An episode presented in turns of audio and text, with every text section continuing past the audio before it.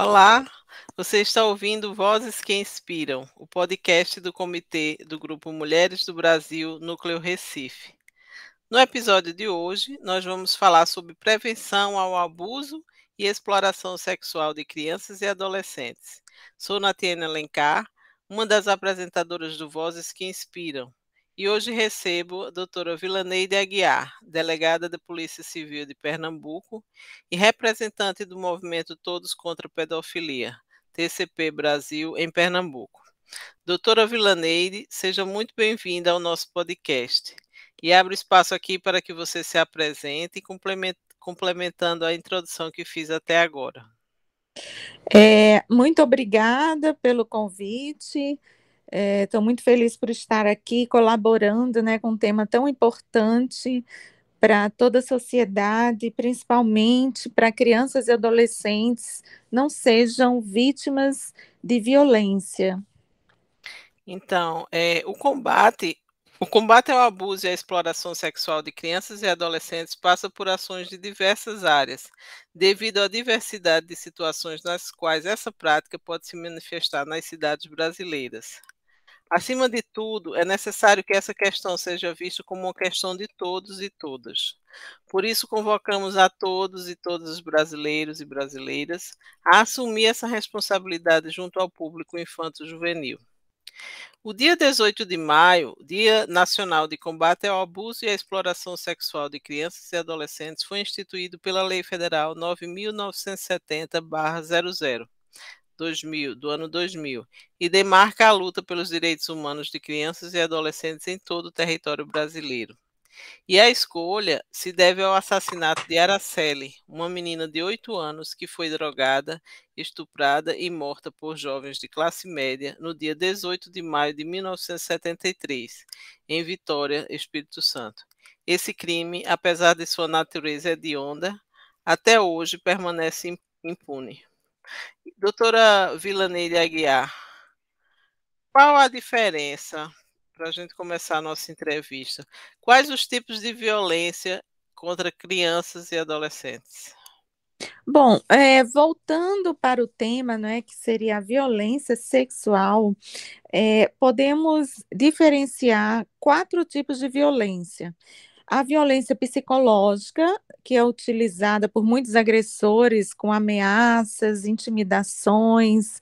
É, nem sempre ocorre esse tipo de violência, mas à frente nós vamos é, explicitar, mas é uma frequência, né? Ameaçar familiares, que se não fizer o que quer, vai fazer isso, vai fazer aquilo, enfim.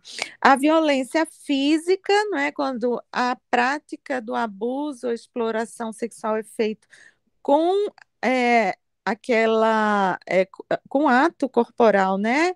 É uma violência física, uma lesão corporal ou um, um ato de vias de fato que é, tipificado na lei penal, a negligência. A negligência, é, nós podemos exemplificar, que eu acho importante dar exemplos para que as pessoas possam compreender melhor, é o exemplo de uma mãe, né, que não que não cuida adequadamente, que suspeita, mas não é, pratica nenhuma atitude para poder evitar que essa, que essa violência continue, a gente pode eh, tipificar isso como a negligência e a própria violência sexual, né, que é o abuso e a exploração sexual das crianças e adolescentes.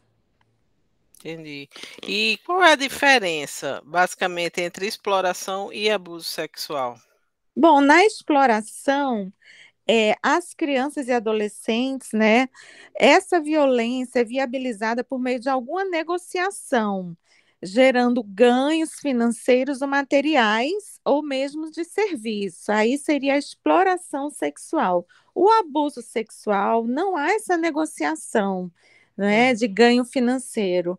É aquela satisfação sexual de um adulto ou mesmo de outro, de um adolescente também, né? Que pode ser praticado também tanto por adulto quanto por adolescente, mas para uma satisfação sexual pessoal, não acarretando com isso algum ganho financeiro.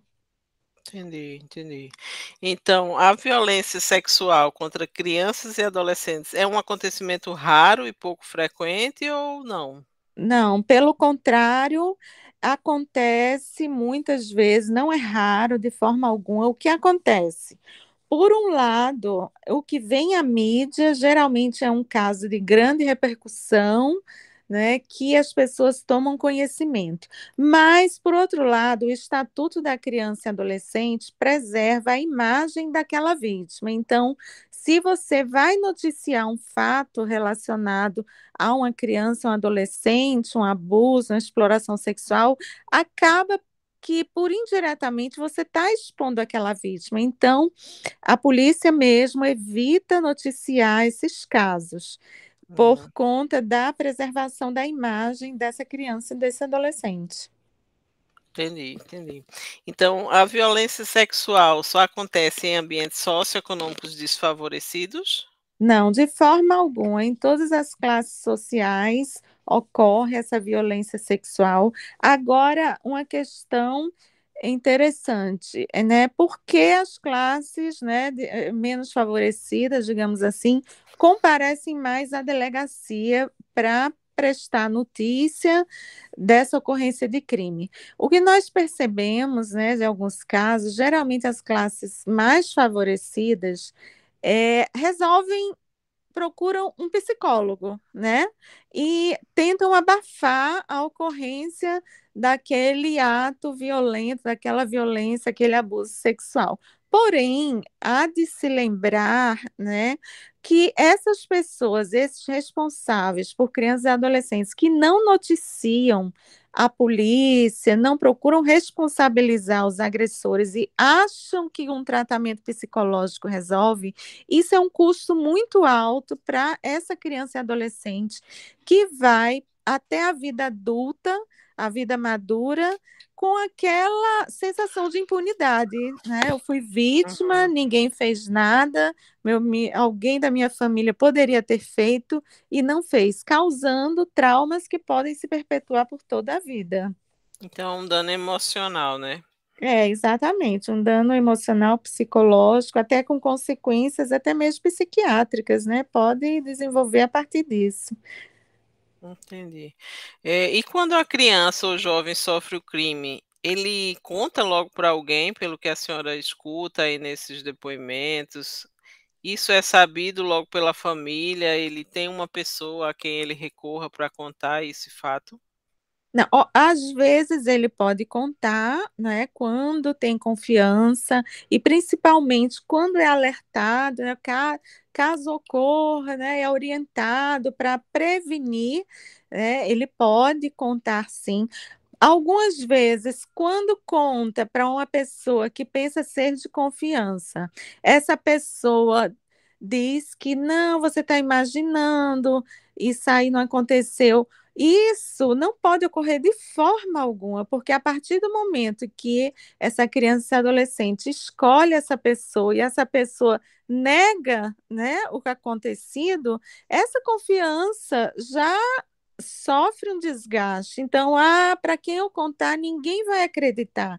Né? Uhum. Pode passar pela cabeça dessa vítima. Então, nem sempre conta, algumas vezes a, a, o abuso ocorre desde tenra idade e muitas vezes só quando chega a adolescência, a, um, a uma idade mais avançada, que percebe que está sendo vítima é que vem a revelar para alguma pessoa próxima, pode ser um professor, pode ser alguém da família.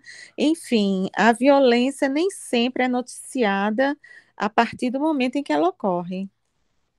Isso, que horror, né? É, é, quando a criança ou jovem não mostra resistência, e aí muitas pessoas dizem é porque ela quer ou ela gosta do ato sexual? Não, de forma alguma. Por exemplo, uma criança de uma idade, de uma tenra idade, muitas vezes não entende nem o que é aquilo que está acontecendo, né? Que ela está sendo objeto desse, desse abuso.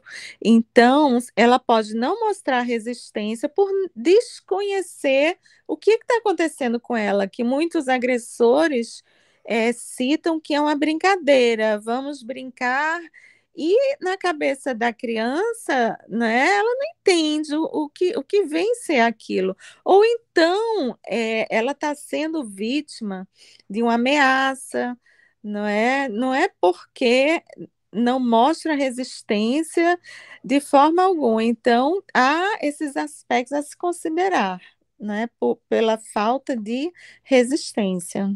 Uhum. Entendi. Eh, os crimes sexuais contra crianças envolvem sempre violência física, ameaças ou coação? Isso ocorre geralmente quando é uma idade que já compreende, né, os fatos que estão acontecendo, que está sendo vítima. Então, geralmente se usa dessa ameaça, dessa, dessa coação, como eu disse, ameaça é matar familiares, Hum. ameaça de, de, de outras formas, né? Que encontrar que sabe que a criança vai ter medo. Criança pequena, como eu disse, de, de tenra idade, é, digamos, menor de, de cinco anos aproximadamente, é, tem uma dificuldade, dependendo do grau de amadurecimento de é, mental, ela tem uma dificuldade para perceber o que é aquilo que está acontecendo, não se é? Então, é errado, né? Se é, é errado, se não é, se é uma brincadeira realmente. Então Pronto. fica bem duvidoso, né? Aquilo, aquele Exatamente. ato. Exatamente. Si. Se ela não entende o que está acontecendo, então o agressor não necessita nem de ameaça, né? Uhum. Nem de uhum. coação. Ele envolve, eh, manipula a criança para conseguir aquele intento, né? Uhum. Então, aí, como a senhora falou antes, então lá na frente ele pode vir a perceber aquilo que foi feito, né? Mas ele não É. viu, não percebeu aquilo quando era criança, né? É. Esse fato vai real- realmente repercutir nessa vida emocional dessa criança, adolescente, né? É, em alguns casos, por exemplo, numa conversa com outra colega, outro, outro colega da mesma idade, quando chega a adolescência, pergunta: olha, é, é, seu pai, seu padrasto faz isso com você? Há casos assim, que aí a, a criança, o adolescente percebe que aquilo não é normal, né? Uhum. E é, de várias formas ela pode vir a, a, a, descobrir isso, né? Que aquilo não é certo, que está sendo que foi manipulado e vem a revelar. Uhum. Então, os bebês também e as crianças muito pequenas podem ser vítimas e são vítimas? São vítimas dependendo é, da preferência do agressor.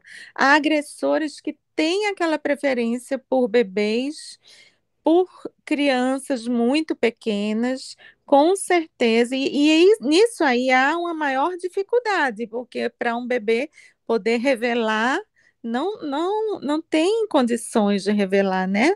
Isso também a criança muito pequena já tem uma dificuldade maior para poder fazer essa revelação.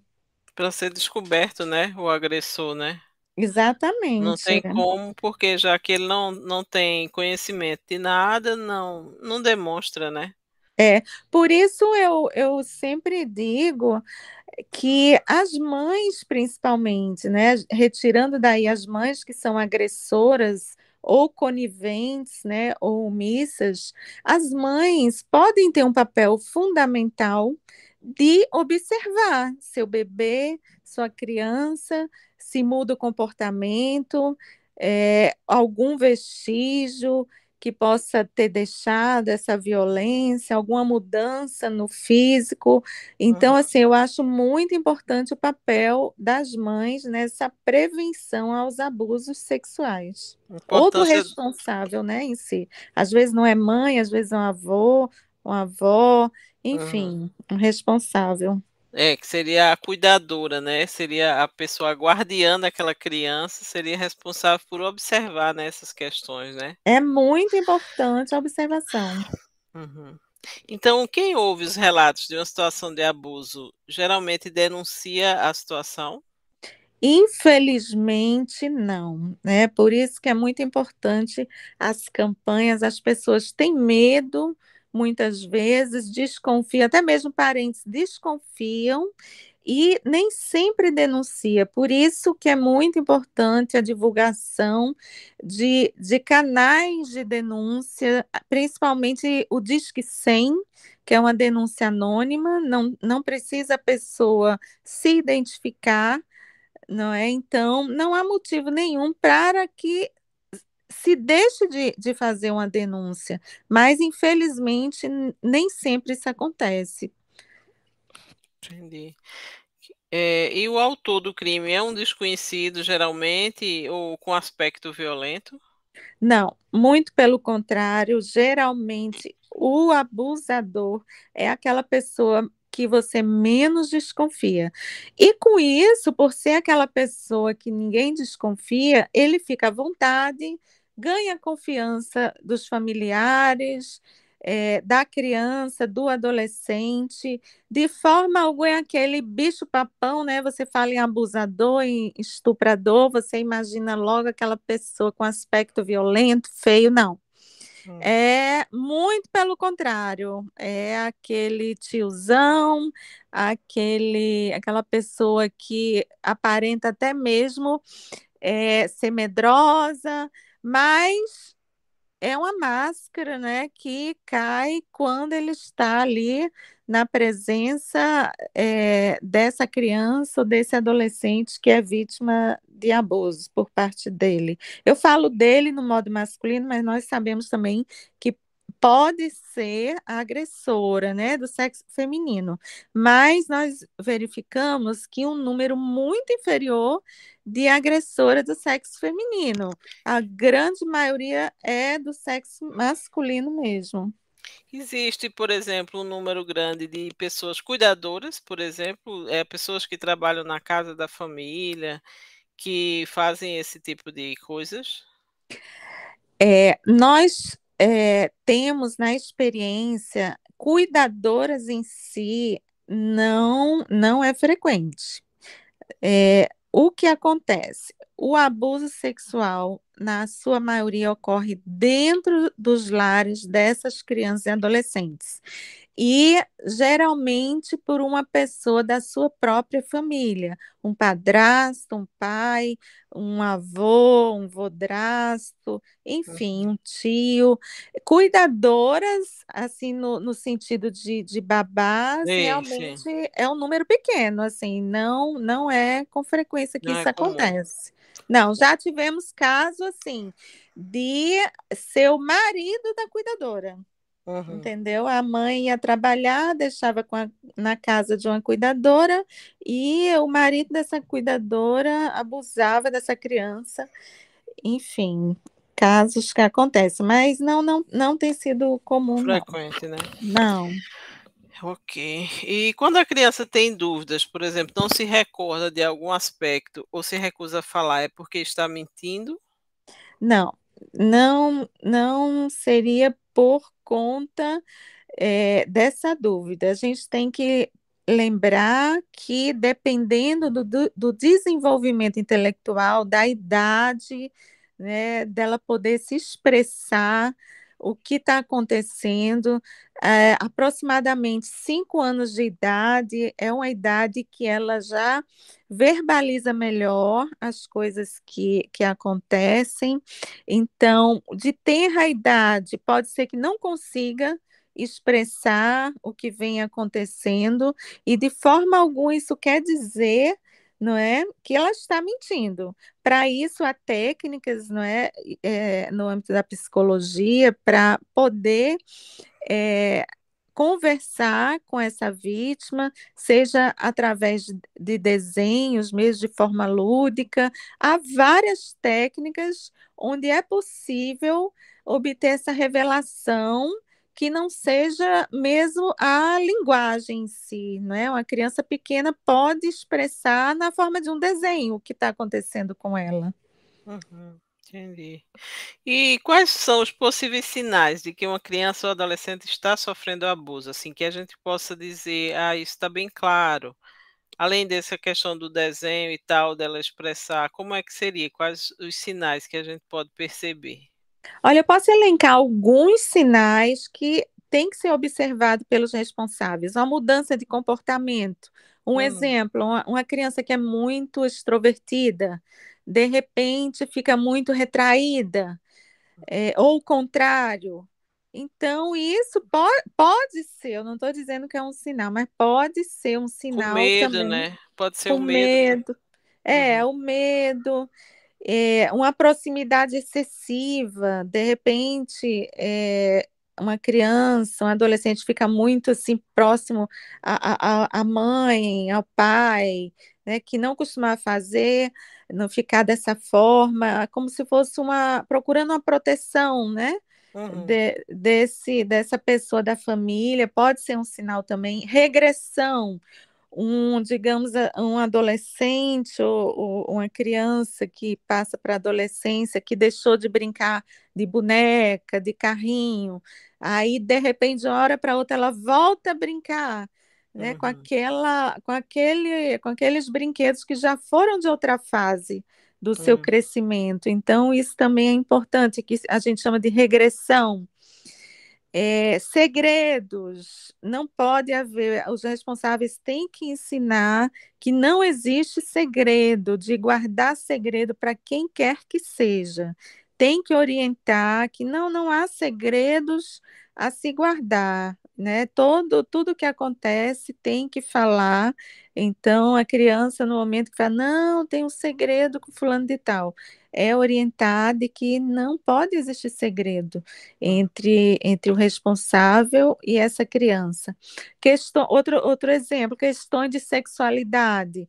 Uma criança que apresenta um comportamento sexualizado, né, nós já tivemos caso de criança chegar e já querer beijar na boca da hum. pessoa que vai fazer essa escuta. Aí há relatos da criança querer tocar o, o órgão genital de alguém da família. Então, é, tem que se observar essas questões também de uma sexualidade que não condiz com aquela faixa etária, né? Hum. Que facilmente você verifica alguns comportamentos dessa forma. É, Muita coisa, né? Muito é. detalhe, é. a gente tem que observar mesmo. Então, e as escolas, elas poderiam ajudar nesse processo de conscientização e de que forma elas poderiam ajudar? Com certeza, é, e minha opinião é que deveria fazer parte do currículo né, oficial de aulas sobre prevenção ao abuso e exploração sexual de crianças e adolescentes. Nós, como, como Polícia Civil, né, e até mesmo representando aqui o movimento Todos contra a Pedofilia Brasil, é, eu procuro fazer palestras, há uma, uma, é, uma equipe na capital pela Polícia Civil que faz palestras também sobre esse assunto. Então, assim, a escola é muito importante, com certeza é um canal de denúncia desses alunos, às vezes uma professora, uma diretora de sua confiança, ela pode revelar, então essa essa pessoa deve levar às autoridades uma revelação. Eu acredito muito na orientação né, em aulas, em palestras, nas escolas, com certeza podem muito contribuir para essa conscientização. E não só dos alunos, uma reunião com os pais, né? Convocar os pais uhum. e falar sobre esse assunto de prevenção. Interessante. Esse movimento, é, a senhora poderia falar mais um pouco sobre ele e como é que a gente acessa, por exemplo, as escolas que tiverem interesse em buscar essas palestras, como é que conseguem acessar Bom, isso? A, as escolas é, onde tem especializadas do Departamento da Criança e Adolescente podem solicitar né, a, a, as delegacias na capital existe é, uma equipe só para, é, nesse sentido, realizar palestra para escolas, que se chama Uniate. E em Jaboatão, eu mesma é, ministro essas palestras. Então, pode-se solicitar né, à autoridade policial da localidade uma palestra nesse sentido. é, de, de poder orientar esses alunos, essas pessoas. Enfim, há diversas formas, ou mesmo na própria prefeitura, é, tem pessoas é, capacitadas no assunto, que têm conhecimento, que podem também levar até as escolas essas orientações. Uhum. É interessante que não seja só o dia 18 de maio, né? Que seja uma coisa frequente, porque a gente viu que houve algumas, algumas manifestações, alguns programas nesse dia 18 de maio, né? Foi, foi marcado esse dia, mas como maio laranja, né? Esse movimento, mas é necessário que seja uma coisa contínua, né? Não é só um momento, não é só um mês que tem que ser dedicado a isso, né? É uma questão mais global, né? Exatamente, porque todos os dias é dia de combate ao abuso e exploração sexual de crianças e adolescentes. Justamente o movimento Todos contra a Pedofilia Brasil é um movimento nacional para que esse combate se perpetue durante todo o ano, porque todo dia há crianças e adolescentes sendo abusados sexualmente todos os dias. Então, assim, somente o mês de maio você falar sobre isso, eu acho que não. Com certeza não. Temos que combater isso todos os dias, não somente nesse mês. É para se falar o assunto durante todo o ano. E quem quiser é, acompanhar, tem a, a cartilha, cartilha também para que você pode baixar em PDF no site do tcpbrasil.com.br. É então, todos contra a pedofilia Brasil, é isso? É tcpbrasil.com.br. Lá existe uma cartilha orientando sobre todo esse assunto referente à exploração e abuso sexual que pode ser muito útil para todas as pessoas, profissionais, enfim. Interessante, muito interessante. Muito útil, não é isso? É, com certeza. Então, é, só tentando assim dar um fechamento, quais os fatores que mais deixam as crianças vulneráveis em tais situações? Bom, é isso que eu falei. A falta, eu acho que a vulnerabilidade, principalmente, é na falta de fiscalização dos responsáveis, orientação. E lembrando que esses abusos podem ocorrer também através da internet.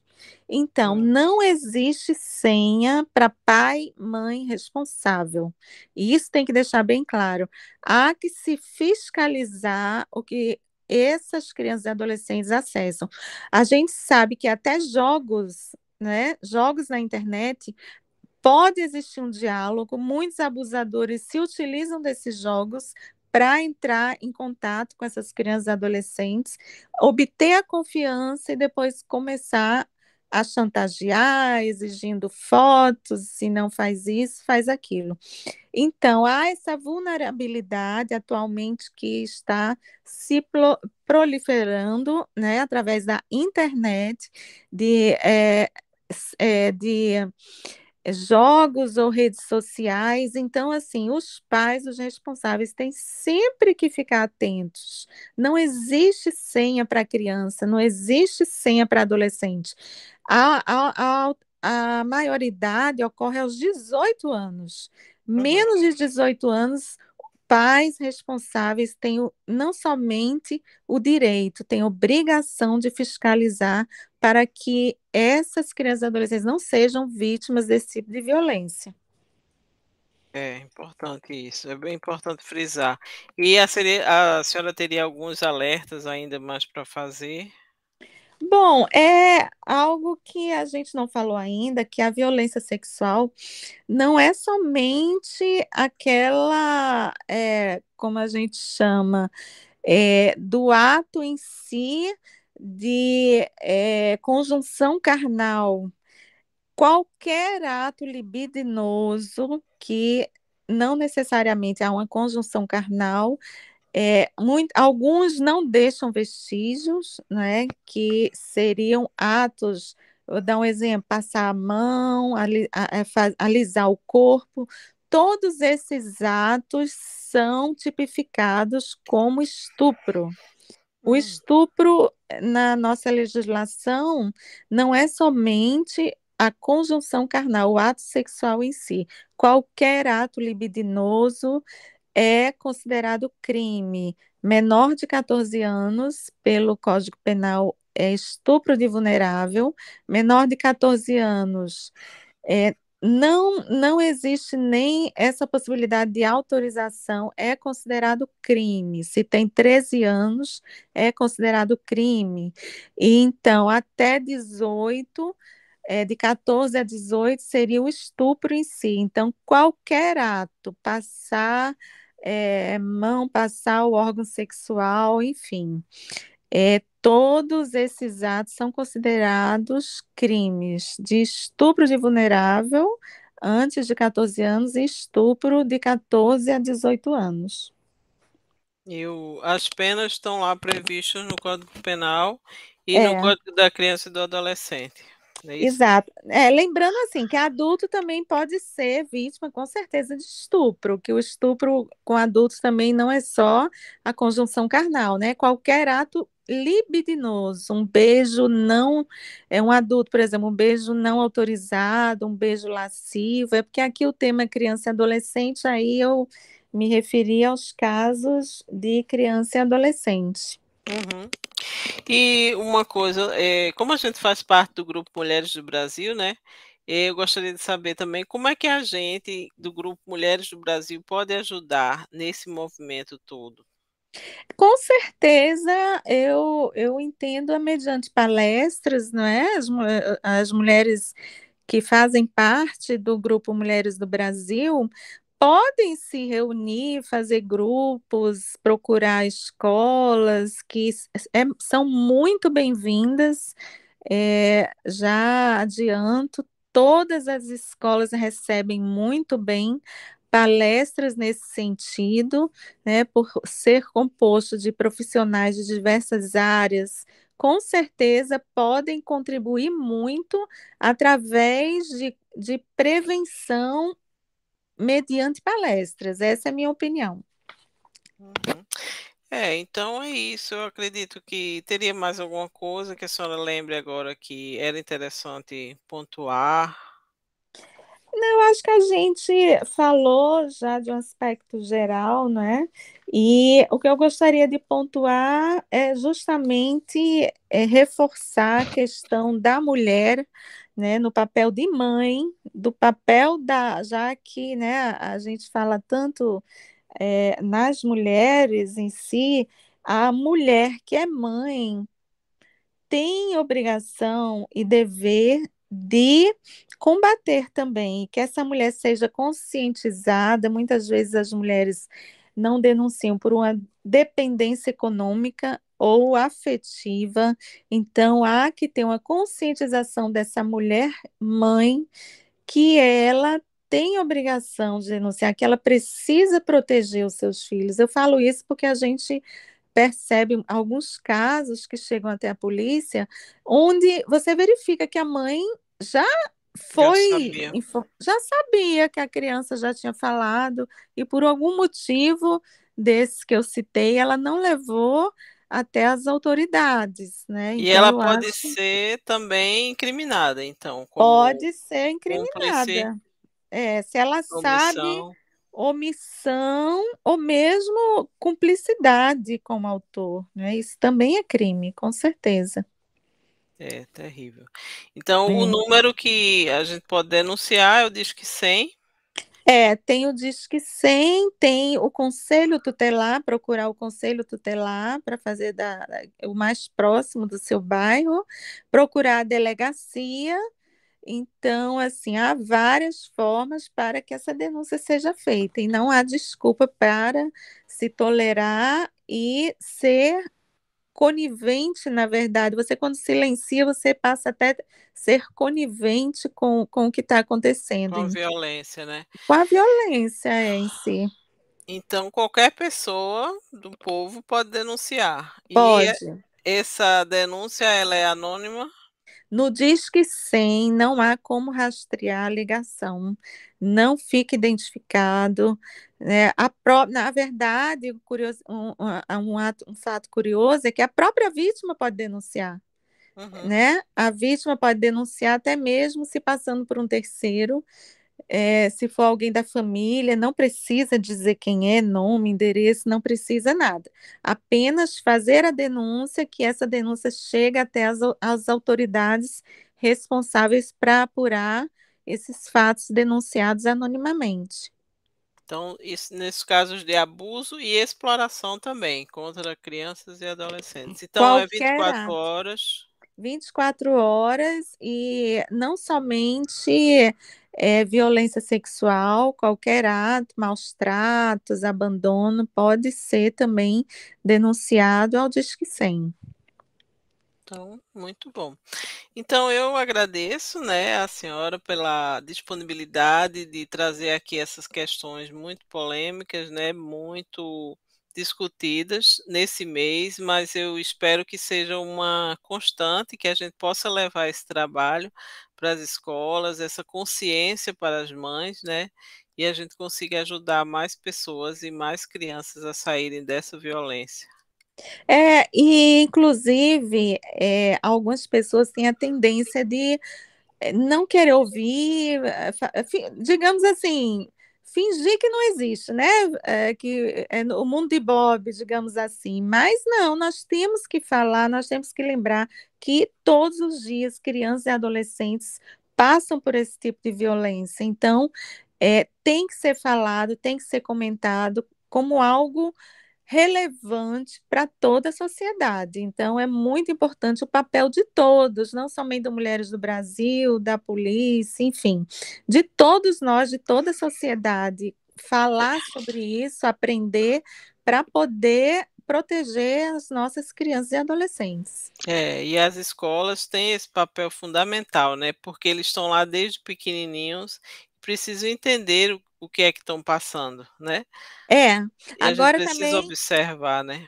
É, agora também ter o cuidado que muitas vezes essa orientação os pais repassam para as escolas fazerem, mas eles mesmos têm que orientar seus filhos em casa e não somente passar essa responsabilidade para a escola porque seu filho está lá. Não, é, seus filhos podem ser orientados dentro de casa aliás, devem ser orientados sobre isso, né? Sobre a prevenção a, a, a, esse tipo de crime que tanto faz crianças e adolescentes sofrerem e terem traumas pelo resto da vida. Todos nós somos responsáveis por isso. É. Ok, doutora, é isso. Eu acredito que a gente esgotou agora o assunto por um tempo né? Uhum. Então eu agradeço aqui a doutora Vilaneide Aguiar, delegada da Polícia Civil de Pernambuco e representante do movimento Todos contra a Pedofilia, TCP Brasil, em Pernambuco. Doutora, obrigada mais uma vez. obrigada também pela oportunidade. Muito obrigada. Nada, à disposição. Um abraço. Tá, tchau. Tchau.